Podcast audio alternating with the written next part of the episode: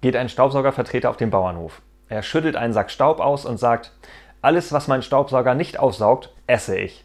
Daraufhin die Bäuerin, ich hole Ihnen einen Löffel, wir haben nämlich keinen Strom.